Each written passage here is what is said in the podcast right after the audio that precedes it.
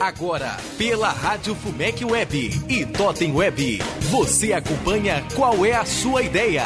Com a participação dos professores Frederico Gabrichi, da graduação e mestrado do curso de Direito, e professor Admin Borges, do curso de Publicidade da Universidade Fumec. Senhoras e senhores ouvintes, sejam bem-vindos ao programa Qual é a Sua Ideia? Projeto coordenado pelo professor Frederico Gabrichi. Hoje nós estamos recebendo uma visita especial do professor Dan Marcos Kraft, da Universidade de Montreal, que está em Belo Horizonte para proferir uma palestra aqui na Universidade FUMEC. Seja bem-vindo, Dan. Muito obrigado pela sua disponibilidade. Então, professor Frederico Gabricho, vamos lá. Isso aí, Edmir. Bom dia, ouvintes. Estamos aqui com o professor Dan Marcos Kraft, que um dia também foi professor da Universidade FUMEC e hoje na Universidade de Montreal, no Canadá. E como sempre fazemos, Dan, a pergunta inicial do programa é: qual é a sua ideia a respeito da governança global, do multilateralismo e das disputas sobre investimentos?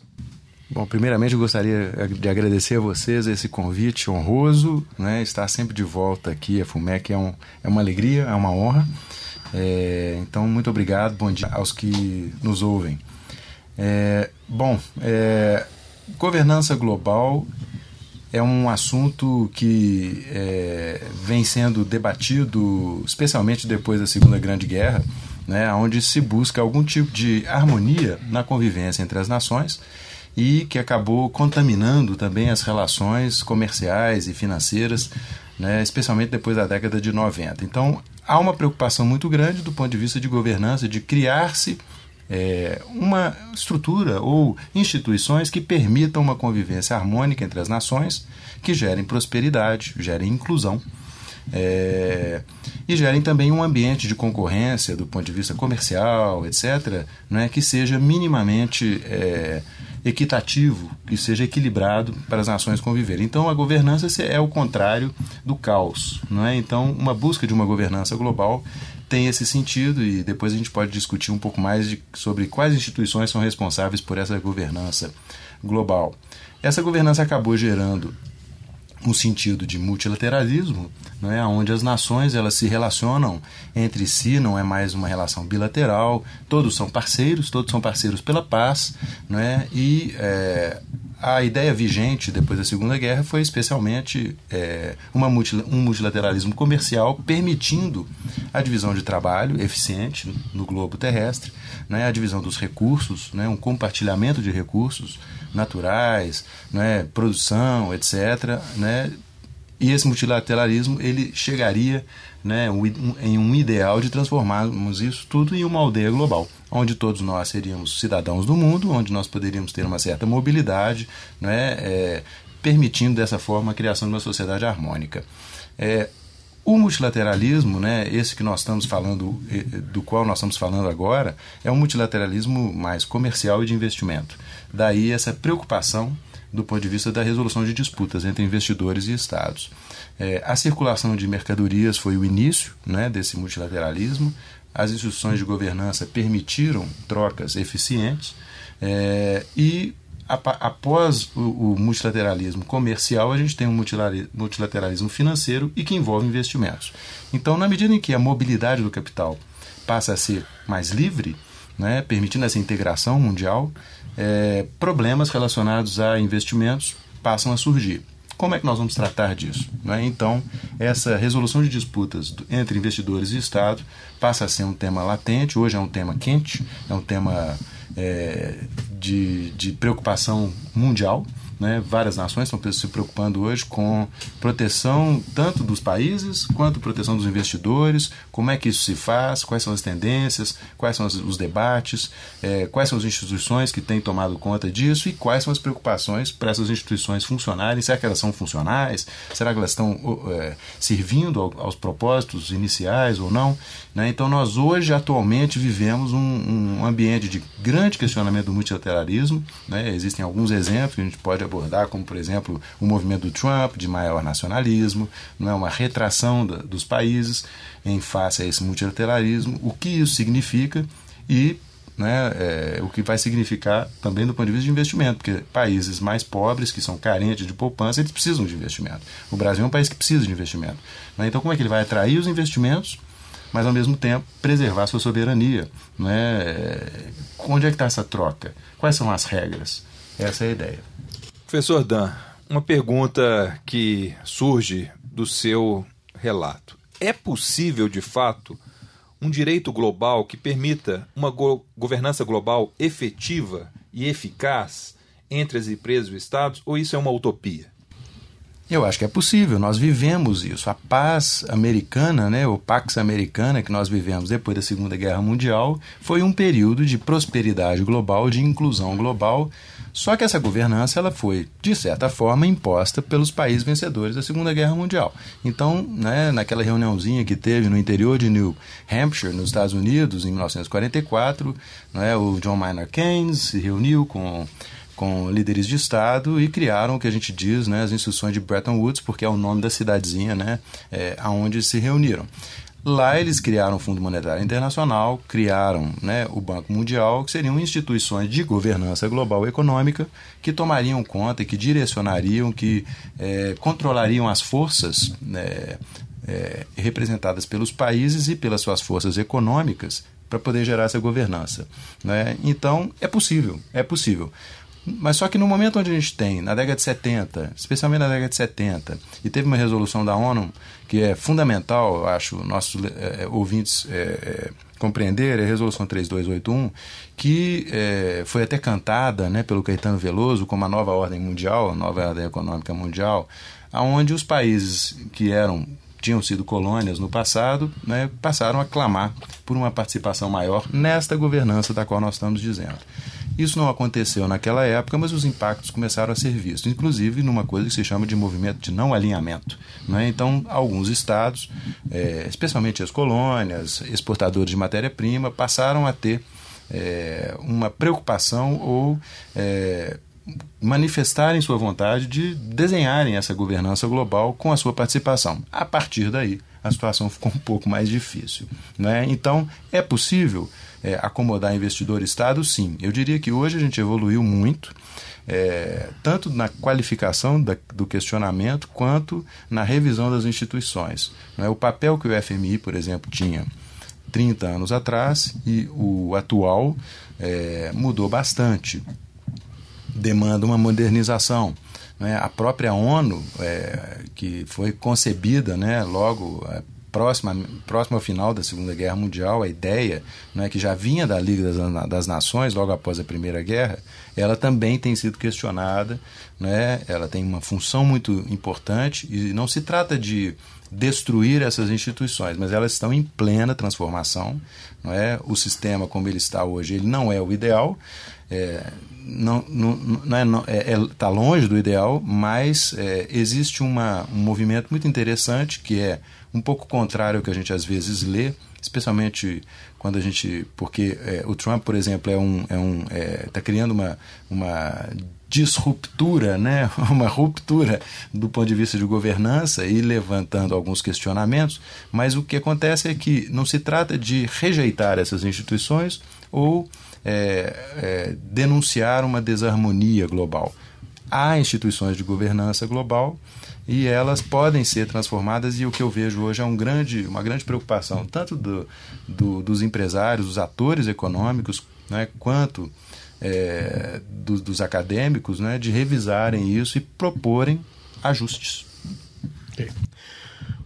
Eu estava pensando aqui, é, aí você citou Keynes lá no, no, no período da Segunda Guerra Mundial, um pouco antes, né, do e na Segunda Guerra Mundial, é, a comunicação acabou se tornando uma, uma, ferramenta muito poderosa.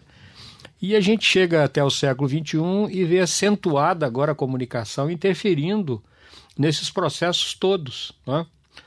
É, agora, recentemente, o Zuckerberg tentou explicar lá né, o seu, seu bojo, o database marketing E como é que, como é que a internet está sendo vista é, dentro desse cômputo, desse contexto da governança, glo governança global? O que, que se espera né, da comunicação e os, as ferramentas comunicacionais é, digitais? E que alterações e que mudanças podem acontecer a partir disso? É bom, eu não sou especialista nessa área. É, o que eu vejo um pouco é do ponto de vista de competências, né, e do ponto de vista de, de é, interesses, troca de interesses. Nós temos dois planos hoje. A gente tem um plano internacional, multilateral, onde todas as nações convivem e elas compartilham um espaço global, que é o espaço onde o Facebook, por exemplo, atua, o Google atua. É, mas tem um outro plano, que é o plano local. Esse plano local ele foi muito desvalorizado na década de 90 e no início de 2000. É, o fim né, do regime comunista na União Soviética é, acabou gerando um, um, engano da civilização, é, onde um, um, um único modelo né, de existência teria prevalecido e teria sido a fórmula de sucesso ao invés de se focar que aquele modelo era um modelo fracassado, mas o nosso modelo ele precisava também, né, o modelo capitalista, ele precisava de uma certa revisão. É, o ideal seria o meio termo, alguma coisa que pudesse acomodar interesses sociais e o, o, o interesse empresarial. É, então, esses dois planos, é, eles vivem em atrito, o plano global e o plano local.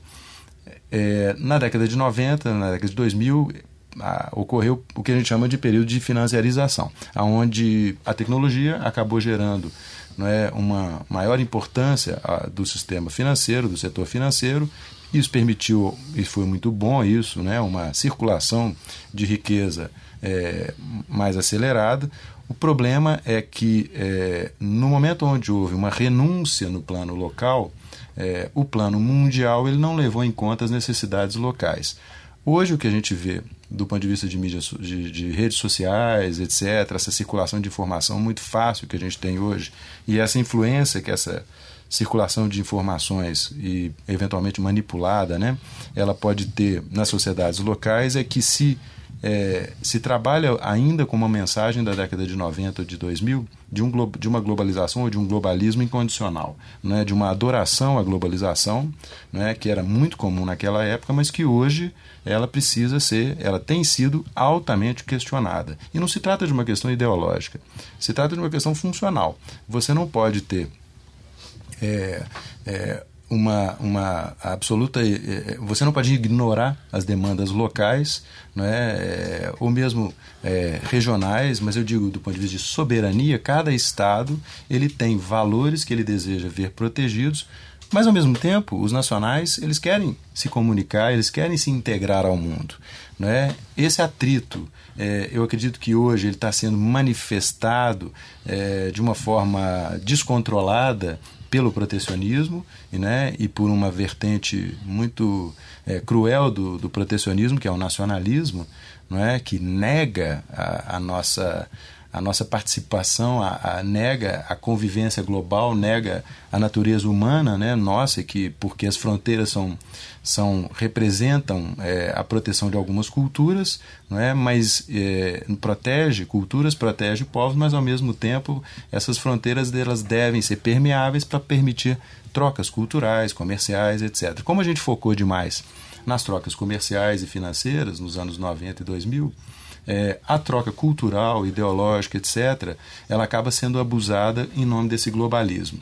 Então, hoje a gente tem esse choque, esse atrito não é, entre a comunicação global, que visa manipular o local, e uma demanda de importância do local, a demanda da população local, para resgatar a sua autogestão. Não é? Então, o que a gente viu é, na Carta das Nações Unidas, do ponto de vista do direito de autodeterminação dos povos, etc., hoje ela não tem sido observada por causa desse atrito e dessa valorização do globalismo. O globalismo é interessante, a globalização é fundamental, porque todos nós somos seres humanos, a gente precisa um do outro. Né? O próximo que está ao meu lado aqui, vocês que estão ao meu lado, mas eu preciso dos chineses, eu preciso dos japoneses, eu preciso dos africanos. Né? Essa sensação de dependência de um do outro, de inter dependência, né, ela exige uma comunicação global. desde que os interesses locais sejam protegidos. E aí a gente vem com essa questão, inclusive, da defesa dos investimentos versus a defesa dos interesses locais regionais. Né? Uma mínima proteção de padrões de vida, de questão ambiental, de questão de direitos do trabalhador, né? de, da poupança popular local, de arrecadação. Então, nós estamos num momento extremamente rico né? de, de, de questionamento, de transformação. Né? Nós já superamos é, o certo e o errado entre o comunismo e o capitalismo. Hoje eu acho que a gente está em busca né, de, um, de um sistema que acomode as, as variáveis que foram já identificadas, mas com as quais a gente ainda não sabe muito bem lidar. Né? Então, eu, eu sou muito otimista com relação a isso. Eu acho que nós estamos, é, principalmente porque nós somos privilegiados de não termos tido guerra, uma guerra mundial há tanto tempo. Né? Então, nós já estamos na terceira geração de gente que não conheceu uma catástrofe mundial causada pelo ser humano. Há conflitos locais, há problemas né, de conflitos sociais, etc., algumas guerras locais. Né? A gente tem problemas sérios do ponto de vista humanitário, Síria, né? vários lugares do mundo ainda tem conflitos, mas são conflitos pontuais, localizados, mas do ponto de vista global a gente não tem isso, o que é, é o que gera otimismo, do ponto de vista de, de noção de que nós estamos né, interdependentes. E a comunicação é fundamental nesse sentido. Então, é, é um privilégio a gente estar vivendo esse momento, né, onde nós estamos ajustando as forças. Professor Dan, é, nós sabemos que, além de acadêmico, o senhor também é consultor de empresas que pretendem fazer investimentos no Brasil, empresas estrangeiras e também empresas brasileiras que fazem investimentos no exterior. Uma pergunta prática, só para o nosso ouvinte entender.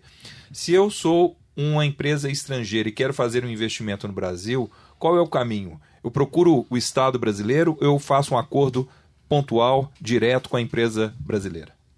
Puxa vida, essa pergunta é, é capciosa.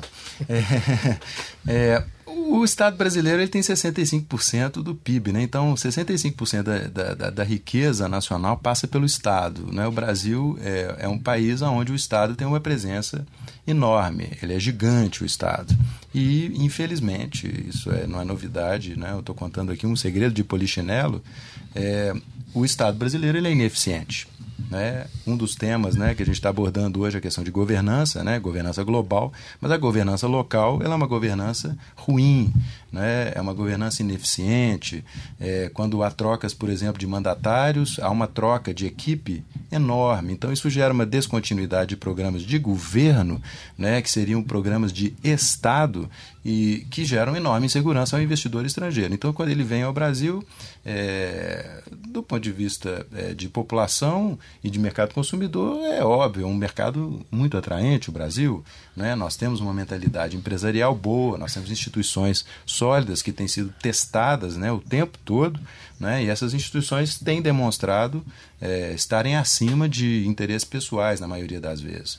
Né? Então, o Estado é necessário. É, então, não adianta, num país onde tem uma economia tão é, direcionada pelo Estado, né, é, não tem como é, passar ou trabalhar com o Estado como um coadjuvante ou como um parceiro menor. Né? Qualquer investimento ele tem que ser é, comunicado, tem que haver um diálogo com representantes do Estado. Infelizmente, né, em países onde tem estados mais eficientes um pouco, é, os profissionais ou as pessoas com quem se lida para investimentos, e eu vejo isso quando eu faço a internacionalização de empresas brasileiras, né, a gente lida com profissionais, gente de governo né, ou funcionários do Estado que são é, responsáveis por program programas de Estado de médio e longo prazo. Né, isso dá é, isso gera maior prosperidade porque é, atrai capitais que buscam segurança, como qualquer pessoa, né? qualquer ser é, busca segurança, é, busca proteção aos seus interesses e o investidor ele tem a opção, ele pode investir no Brasil, né? na China, no Japão, na Europa, no Canadá e ele vai comparar. Né? Infelizmente, as decisões, ou felizmente, as decisões, elas levam em conta elementos não só absolutos, mas relativos. Né? Então eu brinco que quando as aulas, eu dou aula sobre investimento é, é, um concurso de beleza. Não é quem é mais bonito, quem vai atrair o investidor, não é? e não é apenas aquela beleza é, instantânea. Não é? O Brasil teve momentos de beleza instantânea, às vezes ele tem momentos efêmeros de beleza, não é? mas ao decorrer do tempo nós vemos que há muita é, incerteza, há muita instabilidade É uma questão da região. A América Latina sempre teve instabilidade econômica, política, né? infelizmente faz parte da história, mas história não é doença. Né? Então é possível se superar isso, identificando, diagnosticando, profissionalizando a gestão de investimentos. Né? E aí, políticas de Estado devem se sobrepor é, ou ao menos ser respeitadas como políticas de governo também. Isso geraria né, é, a, a, disputa ideológica, a disputa entre governantes, mandatários, ela poderia ser mais localizada ao invés de contaminar todo o esteio da estatal, né, o que acaba gerando é, insegurança e no final das contas, exige um retorno maior. Não é? Para se investir no Brasil, busca-se um retorno maior, o que é natural, porque risco e é, ganhos, eles andam juntos. Quanto mais arriscado, mais ganho eu vou querer é? para poder garantir é, é, ou para justificar o meu investimento.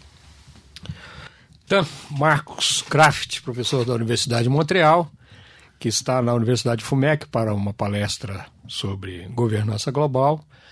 Nós agradecemos a sua presença aqui na, na nossa programação e desejo sucesso na sua palestra e na sua trajetória, né, na sua empreitada aí como, como advogado, como professor universitário, seu doutorado.